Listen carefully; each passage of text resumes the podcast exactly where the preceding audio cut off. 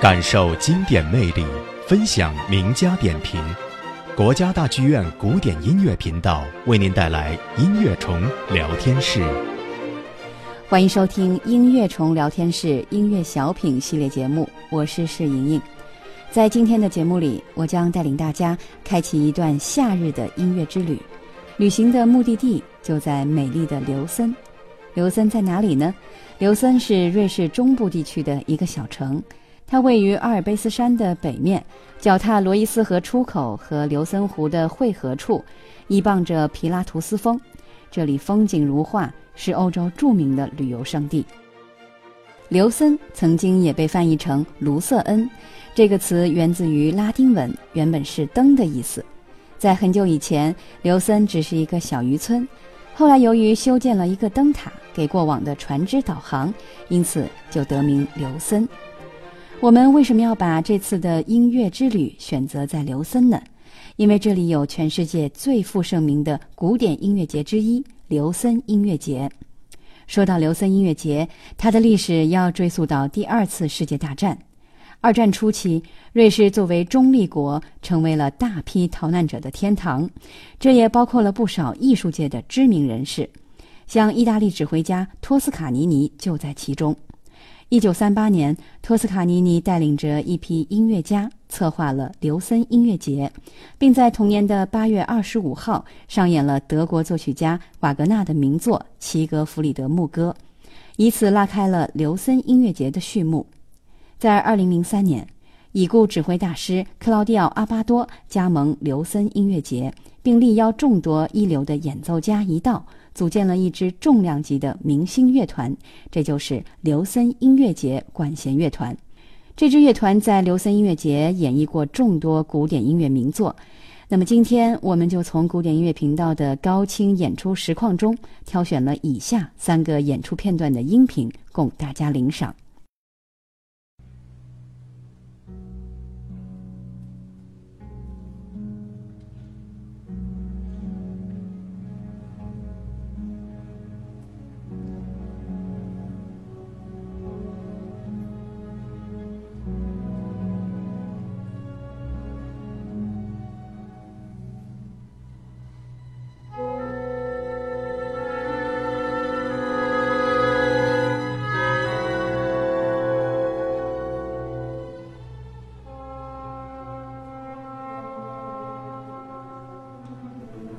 第一首作品是2003年阿巴多首次执棒琉森音乐节管弦乐团，在当年的琉森音乐节演奏的德彪西的交响素描《大海》，这是法国印象派作曲家德彪西在1903年至1905年间创作的作品。作品于1905年在巴黎首演，是一部印象主义音乐的代表杰作。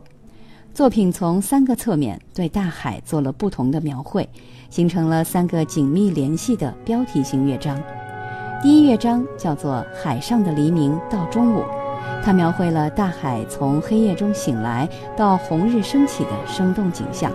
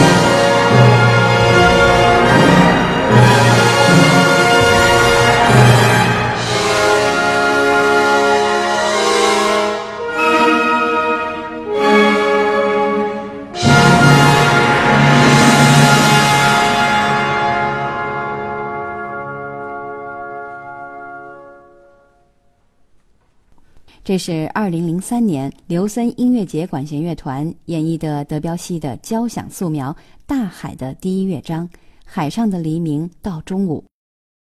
二零零三年，阿巴多还指挥刘森音乐节管弦乐团演绎了马勒的 C 小调第二号交响曲《复活》。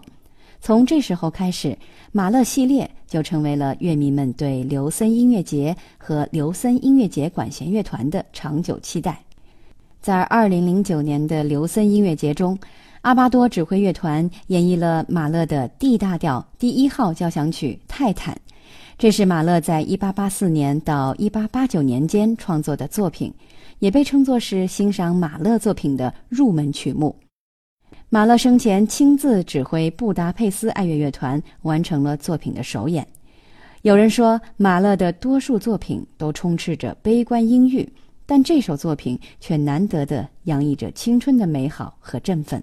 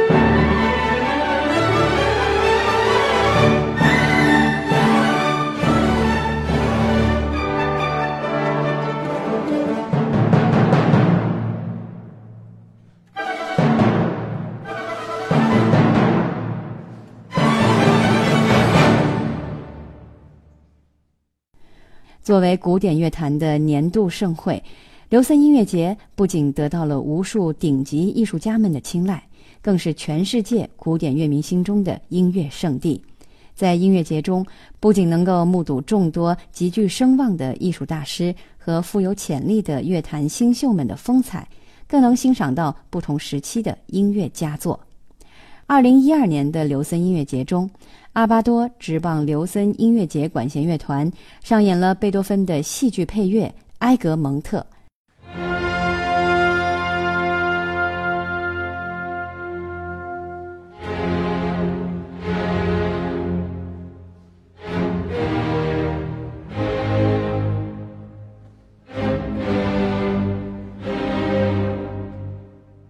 这是贝多芬应维也纳宫廷剧场负责人的委托，根据歌德的同名戏剧所做的配乐。这部戏剧描绘了16世纪弗兰德斯人民为争取民族独立，在埃格蒙特伯爵的领导下，与西班牙统治者展开斗争，最后因为轻信敌人的承诺而不幸被捕，慷慨就义的故事。